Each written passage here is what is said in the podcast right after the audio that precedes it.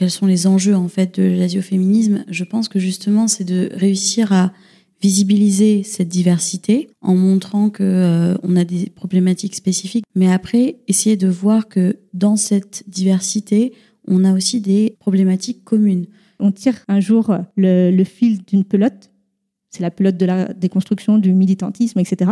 Et puis là, par n'importe quelle porte, que ce soit par le féminisme, l'antiracisme, moi c'était par l'écologie, eh ben on tire, on tire, et puis on voit toutes les formes d'oppression, le féminisme, l'antiracisme, on tire encore, on voit euh, la grossophobie, le validisme. Et c'est très important de se créer un espace où on se sent en sécurité, mais pas que sécurité physique, c'est en sécurité où on peut se libérer une parole et on sait que la personne en face va pas nous remettre en question. J'ai déjà eu des réflexions du corps euh, enseignant qui m'avait déjà dit euh, mais non toi tu n'es pas asiatique tu es indienne comme si l'Inde était un continent à part entière.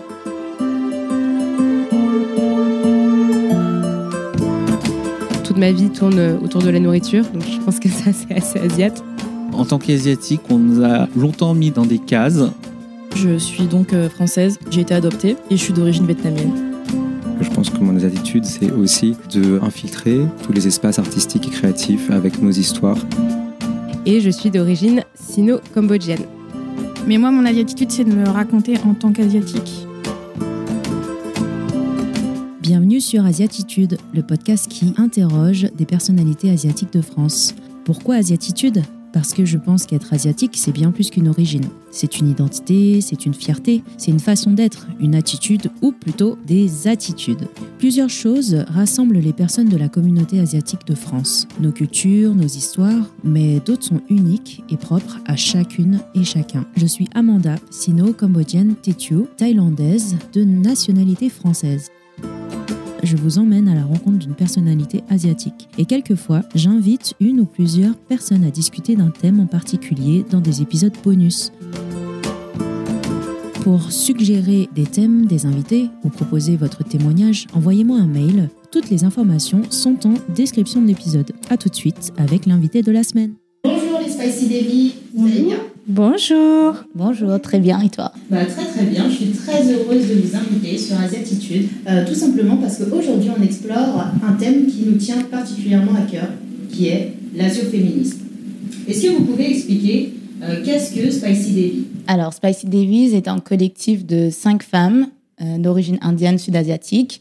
Et on représente pas que le continent indien et la diaspora indienne mais aussi euh, les personnes qui viennent donc euh, de l'île Maurice, la Guadeloupe, la Guyane et d'autres pays où du coup il y a des personnes brown qui se retrouvent. Et aujourd'hui en fait le problème est qu'on s'identifie pas forcément dans plein de courants du féminisme. Donc du coup on a décidé qu'il fallait qu'on prenne notre place. Donc on est c'est un féminisme qui est décolonial qui est révolutionnaire qui inclut des personnes comme nous qui sont souvent euh, exclus par euh, le féminisme universel et aussi par euh, l'asioféminisme, mais on va revenir plus tard euh, dans la discussion. Et pour qu'on comprenne ce que c'est que le féminisme universel, qu'est-ce que tu entends par là? C'est un féminisme qui est blanc, qui ne prend pas en compte les intersections entre la race, le genre et la classe sociale. Et euh, en fait, nous, en tant que féministes euh, brown, il y a des choses qui nous arrivent parce qu'on est des féministes sud-asiatiques, donc on occupe l'espace public avec nos corps euh, brown. Il y a des choses qui nous arrivent parce qu'on ressemble à ça et le féminisme universel ne prend pas ça en compte. Donc c'est pour ça on a décidé de créer du coup cet espace à une table qui ne nous ait pas été réservé avant. Est-ce que vous pouvez présenter chacune des personnes qui font partie de votre collectif? Moi c'est Poulan Devi. Je suis la créatrice du podcast Ni ton indo, ni ton pack et je gère le compte euh, du même nom sur Instagram. Donc moi je m'appelle Sabrina, euh, donc j'ai un compte Instagram où je fais des revues euh, littéraires donc de textes féministes, notamment féministes décoloniales et écrits par des femmes de couleur. Moi c'est Mina, je suis derrière le compte Décolonisons le féminisme avec d'autres femmes et à travers des actions de collage, on transmet des messages sur la pensée décoloniale et le féminisme. Euh, en plus, je suis aussi derrière le compte Une Indienne dans la ville, qui explore en fait la convergence des luttes avec l'antiracisme, le féminisme, les enjeux climat, enfin écologiques, et euh, les, euh, la justice sociale, en partant du principe qu'en fait, c'est par cette convergence des luttes-là qu'on arrivera à relever le défi climat. Bonjour, je m'appelle Amphi. Je suis artiste, je travaille sur le genre depuis une dizaine d'années Et euh, je m'occupe euh, de travailler en fait sur euh, comment mélanger la politique, l'art et la spiritualité. Et tout ça dans, un, dans une démarche postcoloniale pour en fait se... je travaille sur l'idée de self-esteem. Et donc je fais partie des Spicy Devi. Pourquoi aujourd'hui, du coup, c'est important de parler d'asioféminisme? Alors, c'est important de parler d'asioféminisme. Donc, déjà, dans un premier contexte, moi, en tant qu'activiste féministe, euh, je vois bien que dans la majorité des cas, on, se confronte euh, au féminisme dit blanc. D'ailleurs, même le féminisme dit blanc bourgeois.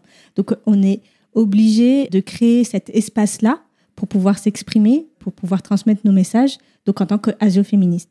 Et j'irai donc le deuxième point encore plus loin, dans le fait que asio-féministe, moi je me revendique sud-asiatique, euh, dans le sens où même au sein même des asiatiques, pas seulement dans le féminisme, hein, mais dans l'enjeu sociétal qui est euh, qui sont les Asiatiques, en fait, on nous exclut. C'est tout un continent, euh, mais on oublie que, par exemple, l'Inde, qui a plus d'un milliard de personnes, on oublie que ce sont des Asiatiques aussi.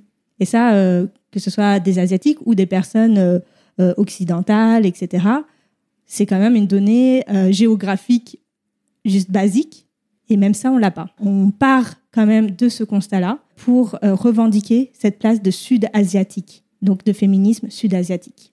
Et euh, donc, je reviendrai même euh, avec quelques exemples hein, de pourquoi nous, en tant que sud-asiatiques, on n'est pas reconnus au sein même de la communauté asiatique comme étant asiatique. Ben, L'exemple des microagressions, le fait que quand je dis ben, si je suis indienne et je suis asiatique, fait maintenant, tu n'es pas asiatique. Ben, L'Inde, tu le situes où? L'Inde, ah oui, c'est en Asie, mais bon, les Asiatiques, c'est pas comme ça. Euh, c'est plutôt des personnes, allez, jaunes, avec tous les blagues graveleuses aussi. Euh, bref, il y a ça, c'est ce racisme ordinaire, mais il y a aussi, ben, donc, euh, dans les médias, par exemple, il y a un magazine qui est un peu connu dans notre monde de, communauté asiatique, dont le pitch, c'est quand même les cultures, enfin, mettre en valeur les cultures asiatiques. Et je leur ai écrit d'ailleurs plusieurs fois pour leur dire, mais en fait, votre, le titre, il est un peu erroné parce que tous les numéros que vous avez faits, c'est très très rarement que vous parlez à des Sud-Asiatiques ou ne serait-ce que des Asiatiques un peu dark skin, même sur euh, les images et visuellement, c'est toujours les, un peu les, mêmes profils. Donc c'est une double violence en fait pour nous, parce que même au sein même de notre propre communauté, en fait, euh, on voit qu'il y a une hiérarchisation quoi, ou une discrimination. Et donc c'est pour ça la nécessité euh, de créer vraiment ce, mouvement-là de féminisme sud-asiatique pour euh, du coup bah, voilà, reprendre cet espace et voilà, favoriser cette inclusion. Quoi. On apprend qu'il y a cinq continents, il y a l'Asie et que l'Inde, si on prend notre cas ici, euh, fait partie du continent asiatique. Et en fait, euh, au fur et à mesure des, des années, et c'est drôle parce que c'est en grandissant en fait qu'on apprend que cette donnée géographique, elle n'est pas valable dans la vraie vie. Et moi, je, pareil, j'ai déjà eu des réflexions du corps enseignant qui m'avait déjà dit euh, Mais non, toi, tu n'es pas asiatique, tu es indienne. Comme si l'Inde était un, continent à part entière. Je me souviens que quand j'avais fait donc ce dessin euh, qui traite de, tout ça, j'avais interpellé plusieurs personnes et elles n'avaient pas forcément euh, interagi avec moi sur ce poste et c'était dommage de pas ouvrir des conversations là-dessus. Et quand j'ai lancé mon podcast Ni ton hindou ni ton pack pack, il y a eu quand même de l'engouement et notamment de la communauté asiatique, donc hors euh, sud-asiatique, qui a relayé euh, mon podcast. Sauf qu'il y a un magazine, euh, donc le Koi Magazine, qui avait fait une story et qui m'avait nommé un petit cousin. Et ce jour-là, je me suis censurée, mais dans ma tête, je me disais Hello, mais je suis pas petit. Ça a été très infantilisant. Je vous invite vraiment à écouter, même dans les médias ou même dans la presse, etc., ou autour de vous, quand on parle euh, et qu'on dit ah les asiatiques et les indiens plusieurs fois on, sépare les asiatiques et les indiens parce qu'en plus on dit indien mais on parle pas du Sri Lanka parle c'est toujours la même chose. On revient à la hiérarchisation. On parle des indiens mais on invisibilise les, Sri Lanka les indonésiens ou euh, voilà, les pakistanais etc le Bangladesh c'est toujours euh, la même chose finalement. Pour revenir euh, sur ce que tu nous demandais sur quels sont les enjeux en fait de l'asioféminisme, je pense que justement c'est de réussir à visibiliser cette diversité en montrant que euh, on a des problématiques spécifiques. Donc par exemple le, fait de la colonisation anglaise qui s'est appliquée sur un territoire particulier a provoqué une trajectoire différente, ça c'est certain. Mais après, essayer de voir que dans cette diversité, on a aussi des problématiques communes. Donc euh, l'idée, par exemple, c'est de voir que, je parlais tout à l'heure de self-esteem, la façon de se voir et de représenter le corps des femmes de l'Asie, et là pour le coup je mets l'Inde dedans, euh, le sous-continent indien dedans, ça va être des femmes qui ont été victimes de exotisation, de fétichisation.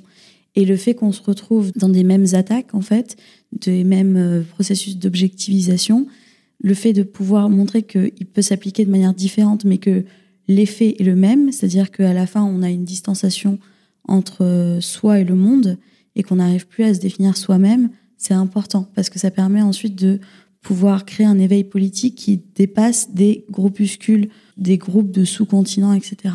Ensemble, on est plus forte, finalement. Nous, un jour, on aimerait que le féminisme sud-asiatique, ça n'existe plus, que l'azoféminisme, en fait, on est vraiment ensemble. Euh, donc, depuis tout à l'heure, en fait, j'entends un mot qui est euh, la pensée coloniale, la décolonisation. Est-ce que vous pouvez m'expliquer euh, en quoi ça consiste? Euh, ouais, donc c'est assez simple. Donc il y a Françoise Vergès qui a écrit un livre, un beau livre dessus qui s'appelle Féministe décolonial. Et en fait, ce que ça dit, c'est que, euh, encore une fois, c'est ce que j'ai dit au début, il y a un féminisme universaliste qui ne ressemble pas et qui ne nous inclut pas. Et nous, on doit puiser dans les intersections qui font qu'aujourd'hui, nous sommes des femmes, donc euh, sud-asiatiques, brown, qui viennent de classes différentes et qui viennent d'une diaspora, qui vivent aujourd'hui euh, en France et qui sont francophones. Donc ça fait beaucoup. Mais ça fait que, fait, on doit se souvenir que nous sommes des héritières de luttes décoloniales qui existent depuis très très longtemps. On, essaye d'invisibiliser ça pour nous mettre dans un rôle de minorité modèle, en fait. On essaye de nous faire passer pour une minorité qui est très serviable, alors qu'on a cette lutte qui est très ancrée en nous.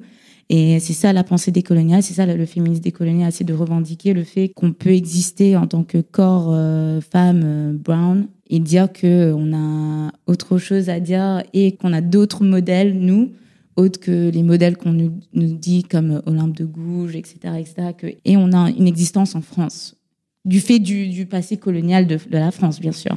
Est-ce que euh, vous pensez qu'un parallèle peut être fait entre euh, les femmes noires et les femmes sud-asiatiques? Euh, Oui, totalement, totalement. C'est clair que du coup, on peut se rejoindre pas mal sur cette, dans cette lutte-là, dans cette lutte décoloniale, dans ce féminisme décolonial.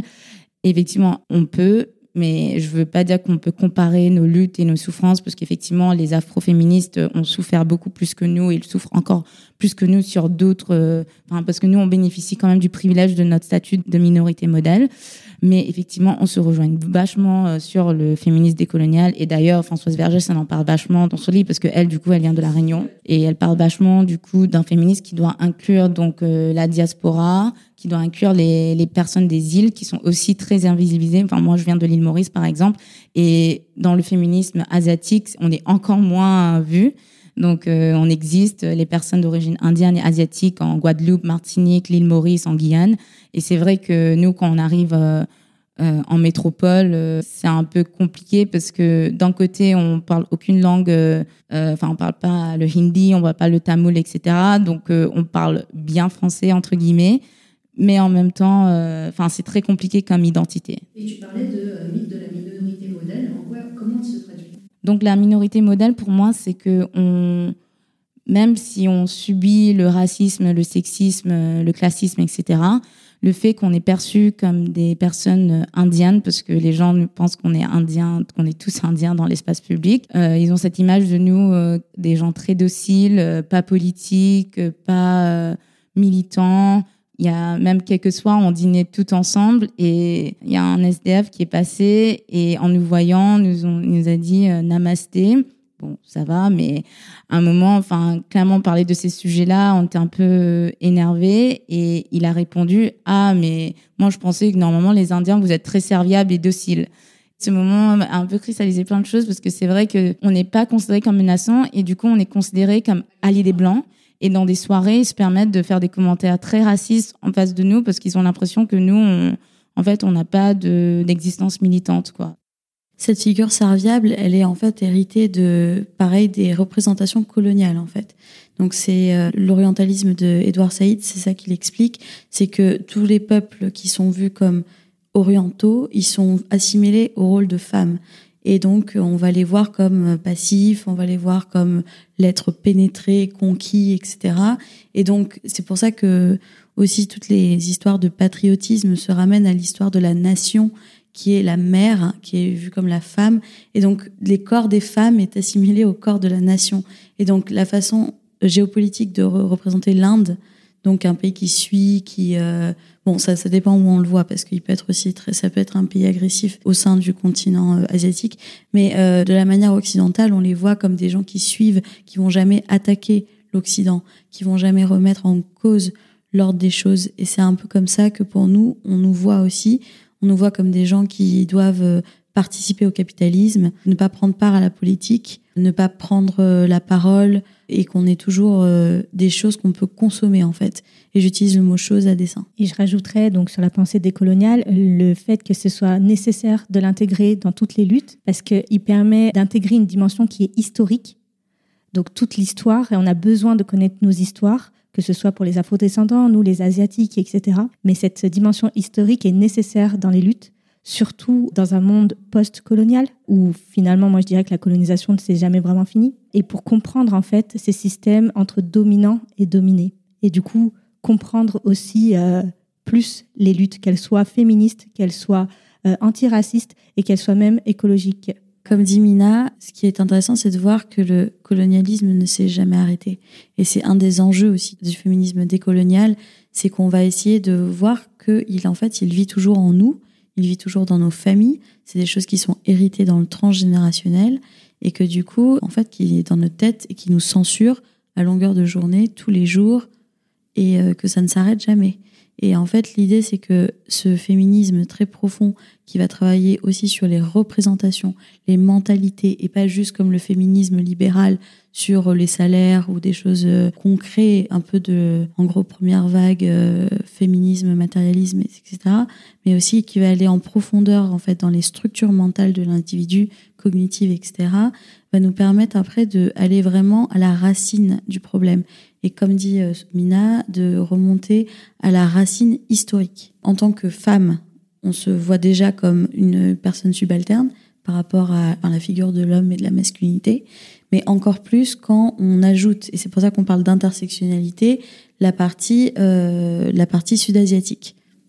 Est-ce que vous pouvez me parler euh, de décolonialisme écologique Pour moi, c'est nécessaire. Les premières victimes, elles le sont déjà aujourd'hui ce sont à la majorité les personnes racisées, globalement dans les pays du Sud ou dans les îles, etc. Ce sont euh, les femmes racisées. Pour ça, c'est une obligation en fait d'avoir cette dimension-là euh, pour relever le défi climat. Et ça l'est d'autant plus parce que l'écologie, on en parle quand même depuis plusieurs dizaines d'années. Ça fait depuis les années 60, 70, quoi. Et bah, ça n'a jamais fédéré personne parce que bah, ça reste de l'écologie dite d'élite pour les personnes blanches. Aujourd'hui, on parle même de bobos l'écologie c'est pour les bobos. Alors que non, l'écologie, ça tue et ça commence à tuer nous, nos communautés à nous, nos familles qui sont restées euh, dans nos pays. Il faut qu'on s'en parle des questions écologiques. La pensée décoloniale permet aussi donc euh, de faire ce lien-là. Aujourd'hui, on sait que le dérèglement climatique, la grande partie vient des Occidentaux. Moins 20% de la population crée euh, tout ce dérèglement climatique. Avec entre autres la surconsommation. Quand on va aux racines même du défi climat, il y a trois mots mais mots M-O-T-S et mots M-A-U-X. les racines en fait euh, du défi climat, c'est la société patriarcale, c'est la société capitaliste aujourd'hui, et c'est le colonialisme ou le néocolonialisme. Et de ces trois racines, en fait, vient euh, donc tout ce dérèglement climatique. Et donc, pour relever ce défi climat, il faut être radical et arriver donc euh, à s'attaquer à ces racines du problème. Donc des exemples en fait de pourquoi euh, les, ce sont les autres pays qui sont concernés, parce que donc ce sont les occidentaux qui créent cet impact environnemental écologique, et elle l'a créé grâce aux structures en fait, au système de, en étant dominant sur euh, les euh, pays dits dominés, les pays majoritairement du Sud. Par exemple, quand nous, on consomme, on surconsomme tous nos produits électriques, électroniques, nos déchets, etc. Alors, quand on consomme, on les fait produire en Afrique ou euh, en Asie ou en Amérique du Sud, en grande majorité. Donc c'est là-bas qu'on pollue. C'est là-bas qu'on pollue les terres, qu'on pollue leur air, etc. C'est aussi là-bas, donc euh, l'enjeu euh, sociétal, c'est aussi là-bas qu'on exploite. On exploite l'humain là-bas, etc. Une fois que nos produits donc, sont produits là-bas, donc on a bien, on n'a pas le droit de dire de gros mots, c'est ça On a bien tué ces pays-là en termes de ressources et d'humains. Donc enfin, tous ces produits-là viennent en Occident. Nous, on les utilise, hein, le smartphone là, qui dure 2-3 ans ou un an, ouais, maintenant, les imprimantes, euh, les, les choses comme ça, euh, tous nos produits autour de nous. Une fois qu'on les a utilisés, ouh, c'est pas l'Occident hein, qui va recycler ces produits-là, ou ils sont encore euh, une fois renvoyés pour recyclage, et je mets recyclage entre guillemets, ils sont renvoyés dans ces pays-là. Et donc là, rien qu'avec cet exemple, on voit bien la dynamique entre ben, voilà, les systèmes dominants et dominés.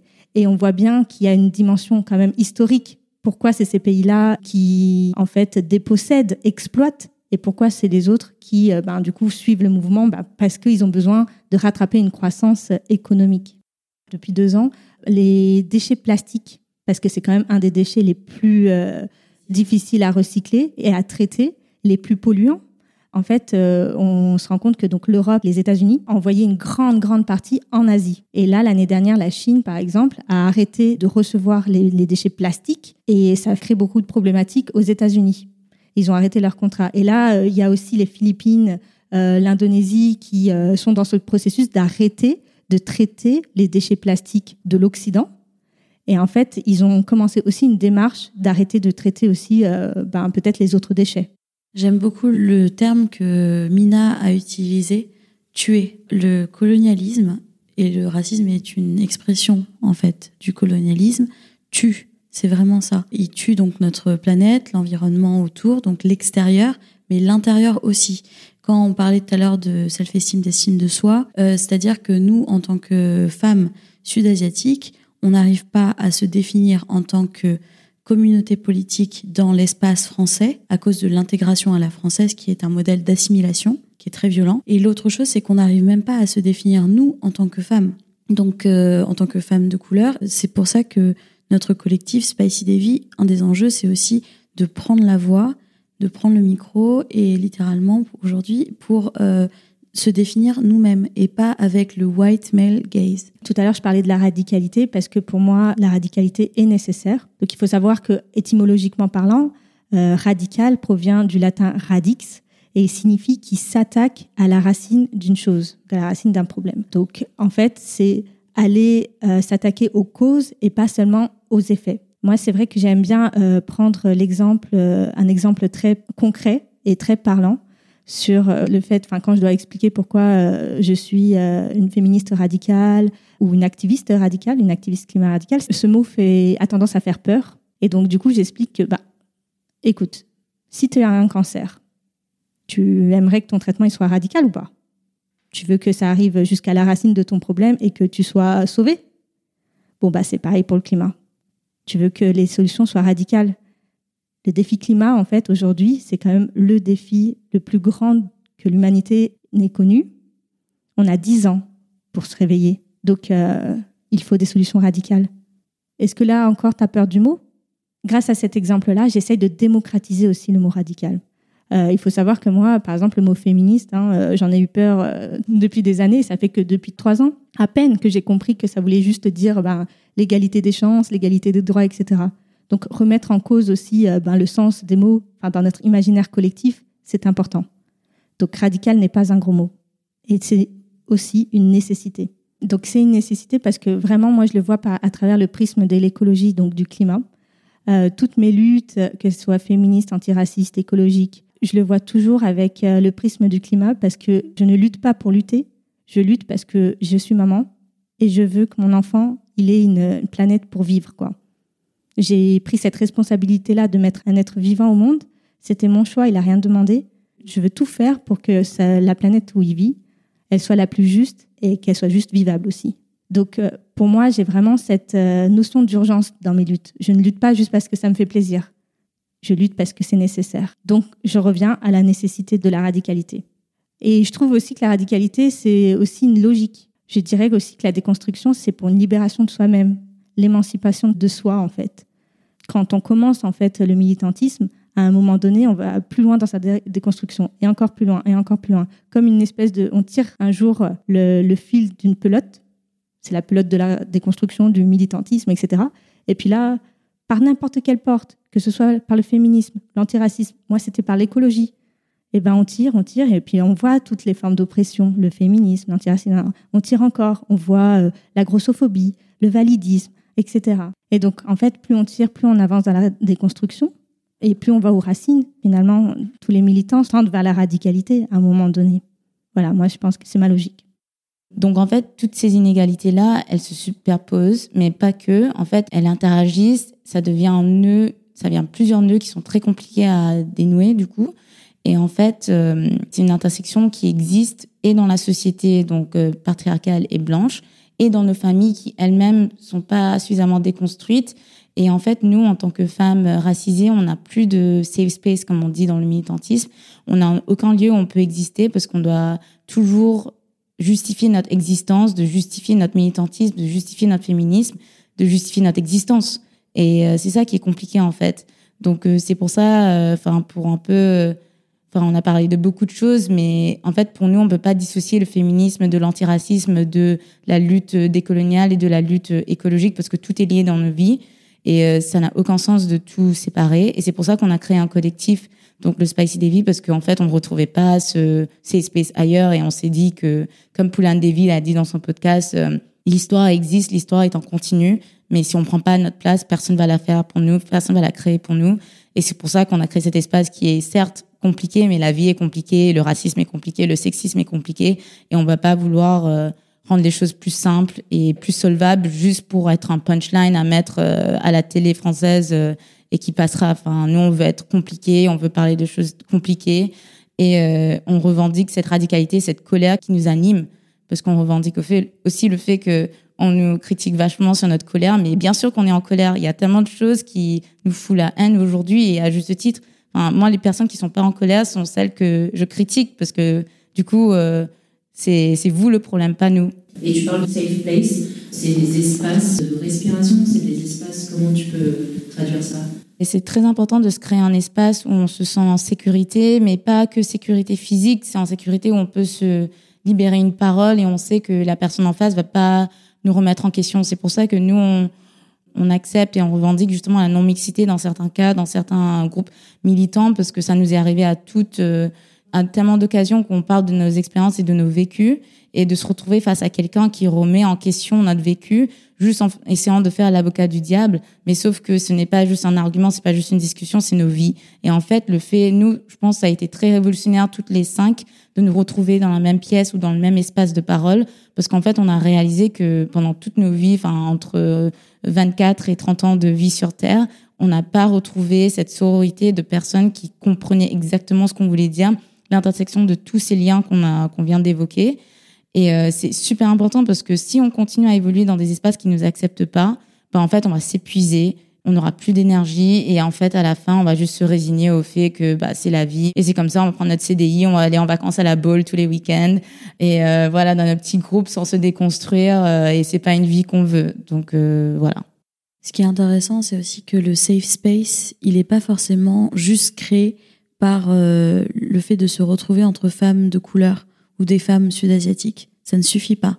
Ce qu'on se rend compte, c'est qu'un vrai safe space pour la libération, avec euh, objectif la libération, c'est avec des personnes qui ont le même degré de conscience. Je pense que c'est lié avec euh, ce que Sabrina évoquait tout à l'heure, la colère. Si euh, on n'est pas en colère, ce que je trouve, c'est qu'en fait, on n'est juste pas conscient. Quand on est conscient de combien toutes ces choses nous pèsent, que par exemple le colonialisme, et donc qui a créé cette position de subalterne, qui est dans nos familles depuis des générations et que c'est ça la cause du fait que on a une pauvreté transgénérationnelle, que nos parents ils ont vendu leur culture, c'est-à-dire en lâchant le continent euh, sud-asiatique pour venir en Occident pour un futur meilleur entre guillemets, hein, et qui ne sont toujours pas arrivés parce que même nous, moi je suis de la troisième génération de migration, même moi, alors que j'ai fait euh, un parcours qui extérieurement pourrait être prestigieux, je n'arrive pas à briser les chaînes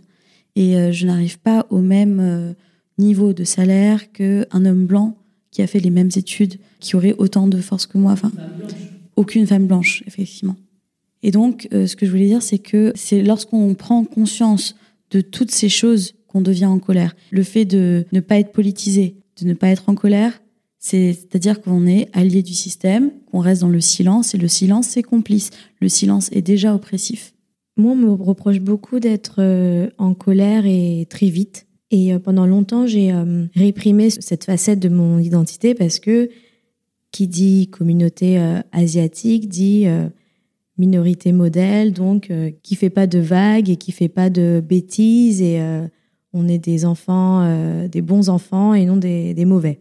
Ça m'arrive très souvent en fait d'exprimer ma colère, mais en face, le public, que ce soit un public blanc ou que ce soit un public euh, de ma propre communauté, elle m'entend pas en fait.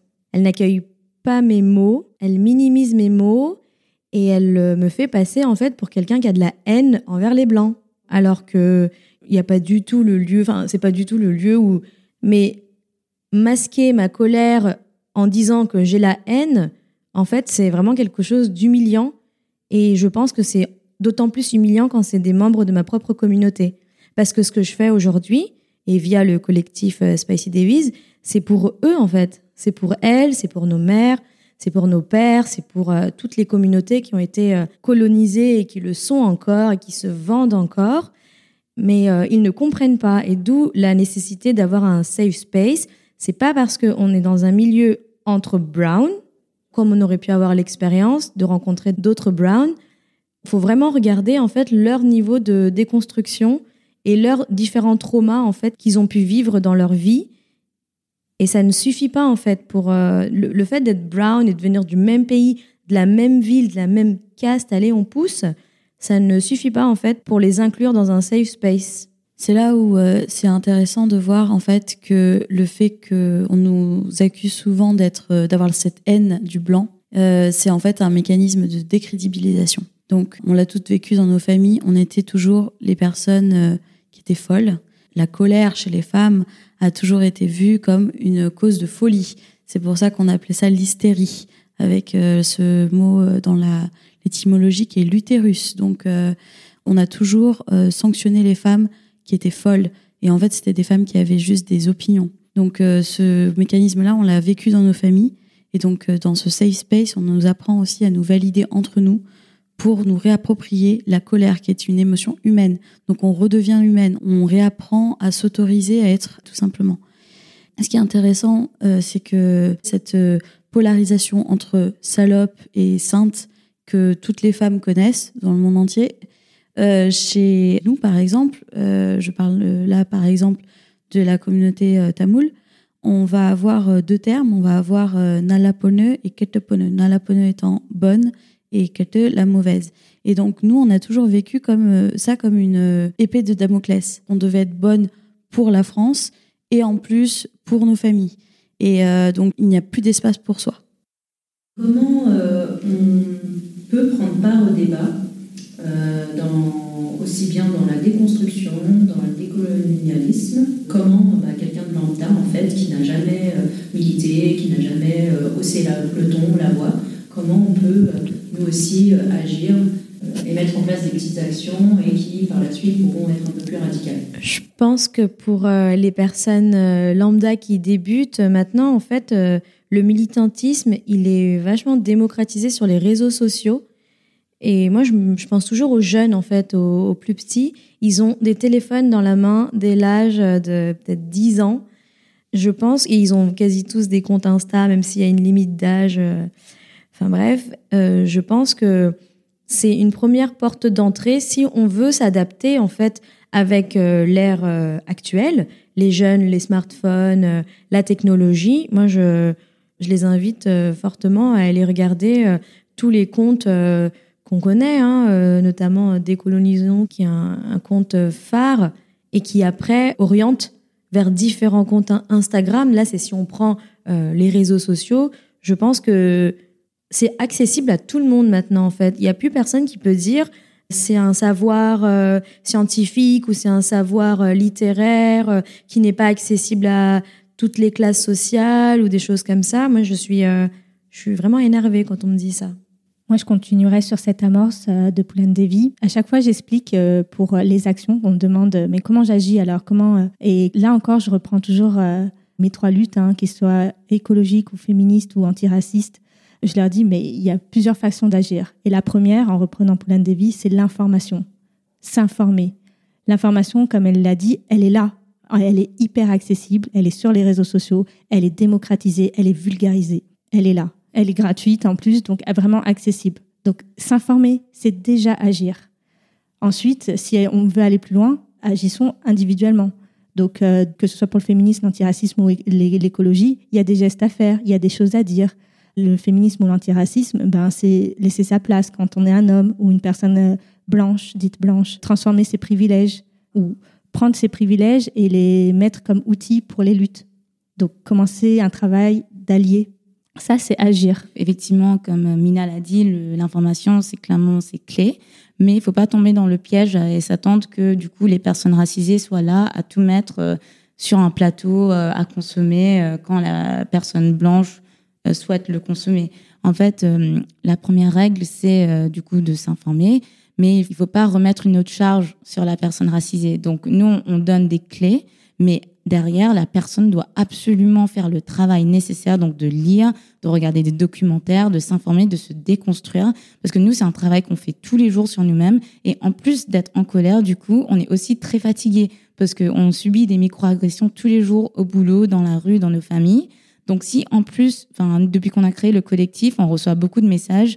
On a fait une édition spéciale, si je peux le dire ainsi, euh, sur l'appropriation culturelle. Et on a reçu énormément de témoignages de personnes concernées, mais on a aussi reçu énormément de témoignages de personnes blanches qui étaient là à nous dire ben moi je veux être une bonne alliée ou un bon allié enfin est-ce que je peux plus porter de kulta? Est-ce que je peux plus porter de wax? Et nous on voulait pas faire le SAV de la de l'appropriation culturelle. À un moment euh, les gens sont grands sont intelligents on est dans une société occidentale on a accès à l'information. Faut se bouger euh, la partie du corps pour s'éduquer. Parce que si en plus, nous, on va passer du temps à faire du contenu, c'est ce qu'on fait sur notre site, sur notre page Instagram, bah, c'est déjà beaucoup d'énergie qu'on fait gratuitement déjà. On va pas faire ça pour chaque personne. Donc euh, oui, l'information, mais il faut être responsable aussi de cette information. Alors, effectivement, le fait de se s'instruire, c'est un devoir, c'est en fait prendre sa part, parce que nous, non seulement euh, on le fait, mais aussi on le fait pour les blancs. C'est-à-dire que nous, depuis qu'on est petit, on apprend euh, comment on doit parler blanc, comment on doit structurer notre pensée blanc, comment traduire blanc. Et en fait, euh, on doit faire ça, plus apprendre à nous connaître, déconstruire les choses, ça fait beaucoup. Donc effectivement, eux, ils doivent prendre cette part, mais ça ne suffit pas. Il y a des choses euh, très concrètes qui peuvent être faites. C'est qu'en tant qu'allié, même si on, moi, je suis pas sûre que le vrai concept d'allié existe, je trouve que être un vrai allié, c'est d'abord reconnaître qu'on est d'abord oppresseur par défaut. Et comme moi, je me définis comme transphobe par défaut, mais ça ne veut pas dire que je cherche à être transphobe, ça veut dire que je veux tuer la transphobe en moi, qui renaît chaque jour en fait, parce que la société est comme ça, le système est comme ça, et nourrit la haine. Donc tous les jours, il faut se désintoxiquer de toutes ces oppressions. Et euh, donc il euh, y, a ça, reconnaître en fait son privilège, parce que derrière, pourquoi on oppresse? Parce qu'en fait derrière on gagne un privilège. Donc reconnaître tout ce mécanisme de gain et d'oppression. Mais il y a des choses qui peuvent être faites, c'est-à-dire par exemple dans une un homme blanc qui veut aider des femmes sud-asiatiques, donnez-nous de l'argent pour rétribuer tout ce travail invisible qui est fait et que nos mères ont fait depuis des générations. Sans passer pour autant pour le white saber. Non, effectivement. Sans prendre les du white saber. C'est ça. Et c'est pour ça que c'est important que ce soit les personnes de couleur qui vous donnent aussi euh, des indications sur comment elles veulent être, elles veulent être aidées. Donc euh, l'important du dialogue et du consentement aussi, c'est important. Et de donc euh, par exemple dans une réunion, moi j'assignerais euh, naturellement les hommes blancs à faire la logistique, c'est-à-dire toutes les tâches ménagères, toute la bouffe, tous les trucs qu'en fait les femmes font. Ce sera peut-être moins bon, mais ça sera en fait l'idée c'est juste que ça soit les femmes qui aient enfin la liberté et le temps d'être politique parce que c'est quelque chose qui n'a pas été fait depuis des siècles. L'autre chose, c'est que une chose très simple, c'est de nous croire quand on dit quelque chose. C'est-à-dire qu'il y a un système de gaslighting qui est donc un système qui nous fait douter de nous-mêmes tout le temps, que les gens incarnent. C'est-à-dire que quand on dit quelque chose, j'ai l'impression que cette personne m'a parlé comme euh, à une pute parce que j'étais euh, noire en Italie à l'hôtel, par exemple. Je, je me rappelle, c'était le dernier exemple euh, en tête qui me vient pendant mes vacances la personne blanche qui était avec moi m'a tout de suite dit I think you're overreacting. Donc que j'étais dans la réaction extrême. Donc tout de suite, et cette personne même, cette personne est mon allié. Mais il y a des choses comme ça qui arrivent.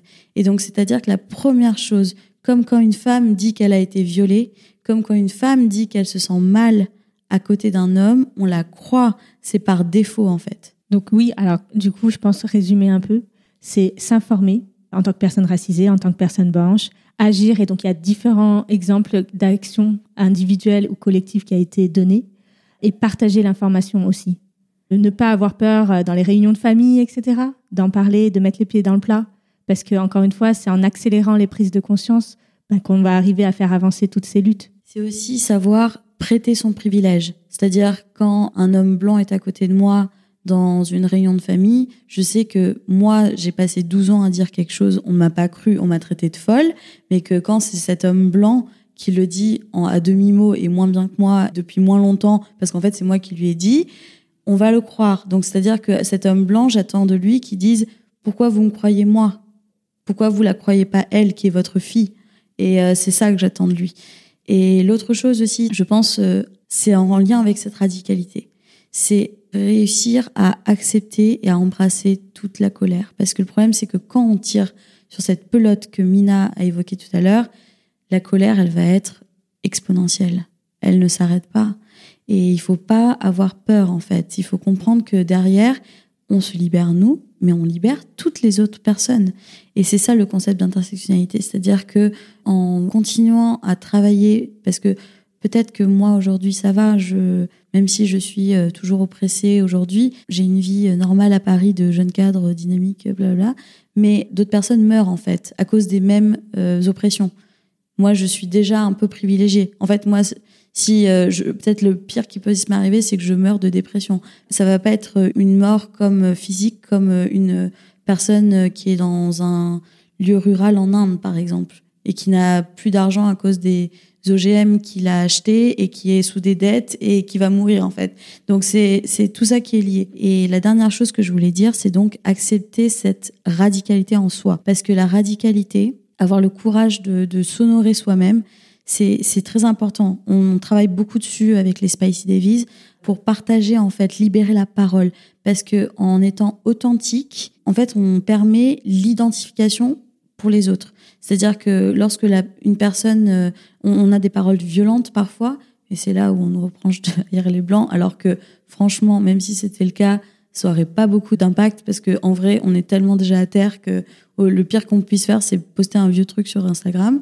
Le, vrai truc, c'est de réussir à éveiller les consciences. Et euh, ça, ça passe par les sentiments. C'est-à-dire que quand d'autres femmes sentent que elles aussi, elles sont petites, elles aussi, elles ne sont pas vues, elles aussi, elles sont euh, là à penser à leur euh, corps trop gros ou trop maigre ou trop noir ou trop poilu, au lieu de juste penser à gagner des sous et à faire ce qu'elles veulent dans la vie et à coucher avec plein de gens ou à coucher avec personne ou à faire euh, leur propre euh, église spirituelle ou à voyager partout dans le monde ou à faire que des enfants ou pas d'enfants.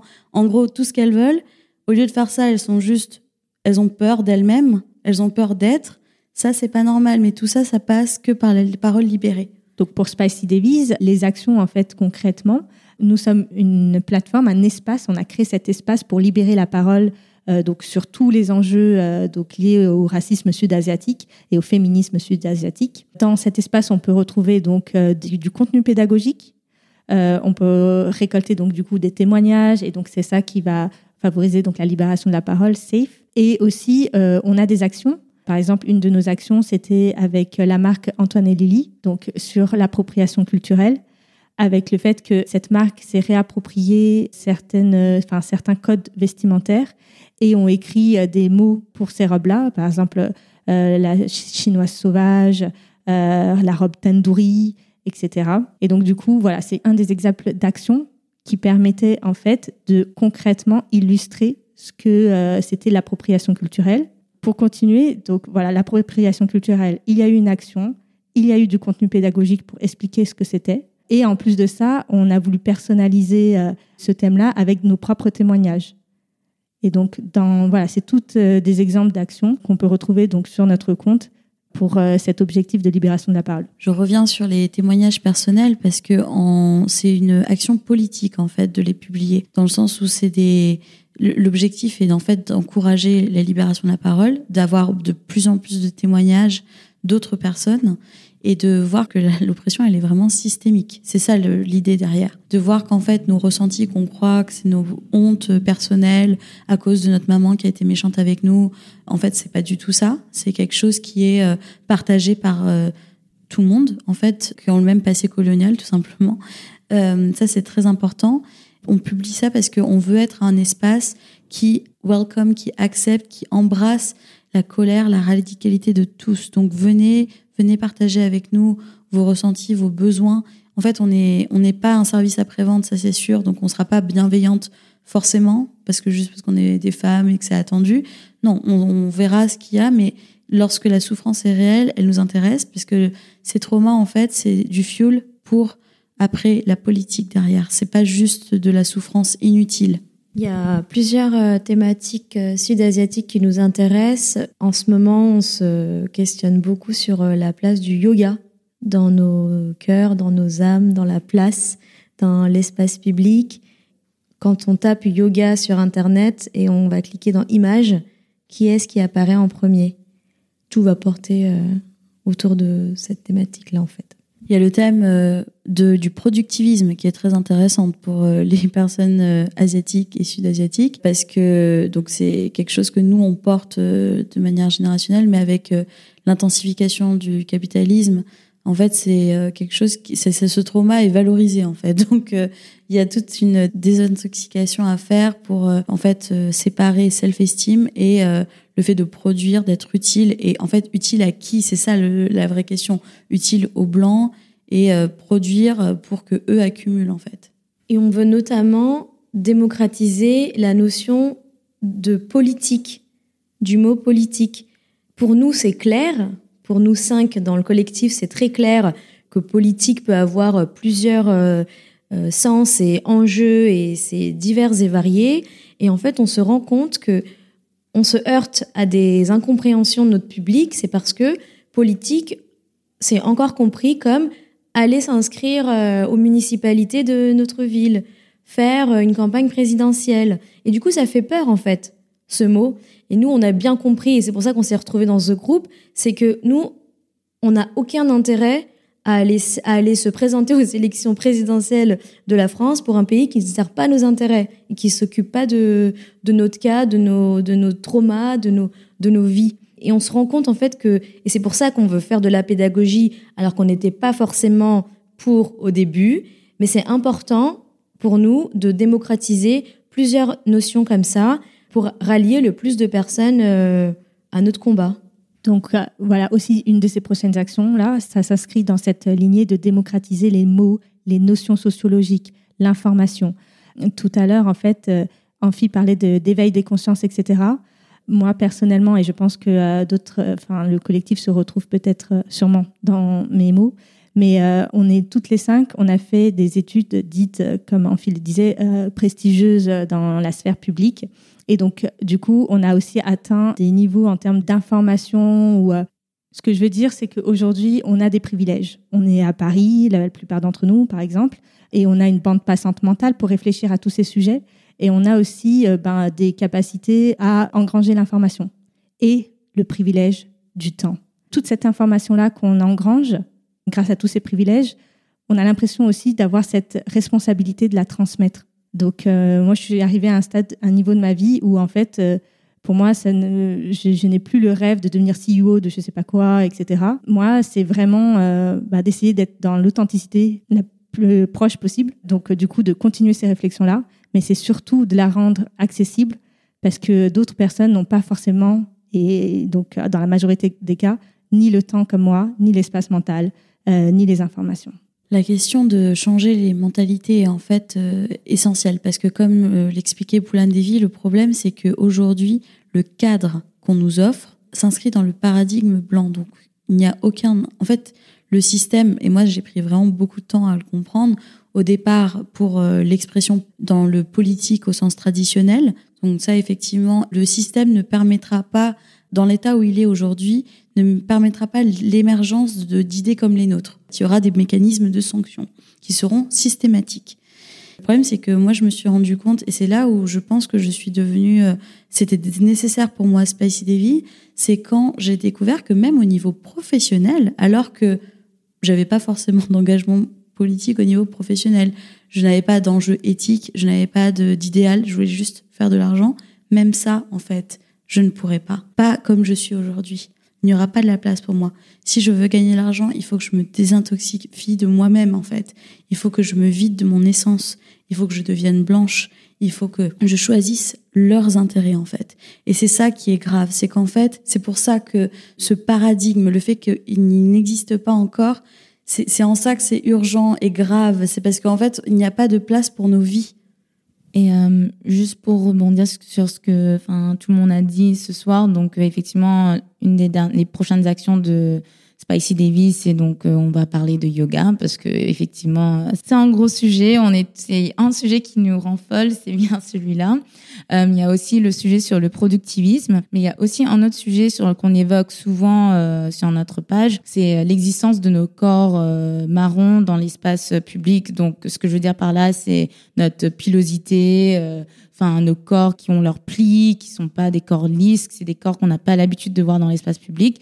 Et ça, c'est quelque chose qu'on revendique vachement, mais on veut créer le média qu'on n'a jamais eu quand on était petite et qu'on se détestait nous-mêmes et qu'on détestait nos cheveux, ces longs poils, euh, nos monosourcils, enfin notre moustache, enfin bref, toutes ces choses qui faisaient qu'on se détestait. Donc pour revenir à ce que Amphi disait sur la self-esteem, nous on veut créer quelque chose parce que dans ma tête, enfin je, je me dis s'il y a une gamine de 12 ans, 13 ans qui tombe sur notre page et qui se dit, bah, en fait, je suis normale, c'est les autres avec leur haine qui ne le sont pas, bah, on aurait gagné quelque chose. Et c'est pour ça que on a créé ce collectif. Et donc, pour finir pour les actions, bah oui, on a plein, plein d'actions. On voudrait aussi installer des lives pour, ben, voilà, voir euh, qui y a derrière Spicy Davies.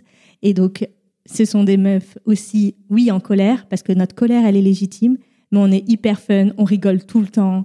Euh, on n'est pas des vieilles meufs aigries, euh, je sais pas. Euh. et voilà, montrer aussi que le militantisme, en fait, bah, c'est hyper powerful, c'est hyper soror avec le smile, quoi. Si ce qu'on vous a dit aujourd'hui, ce qu'on a partagé avec vous, vous a touché, on est ouverte aux collaborations, à toute forme de soutien aussi. Parce que en fait, bon, comme vous l'avez compris, on, est souveraine et on veut continuer à faire parler nos voix de manière libre. Pour ça, euh, effectivement, on refuse de faire du travail invisible et non rémunéré aussi. Mais euh, on est aussi ouverte à tous les autres talents, toutes les autres idées qui veulent euh, s'ajouter à notre collectif. Donc, n'hésitez pas à, entrer en contact avec nous via notre page Instagram. Merci pour tout, pour ce bel échange super instructif. Moi, j'ai appris beaucoup de choses. Merci infiniment.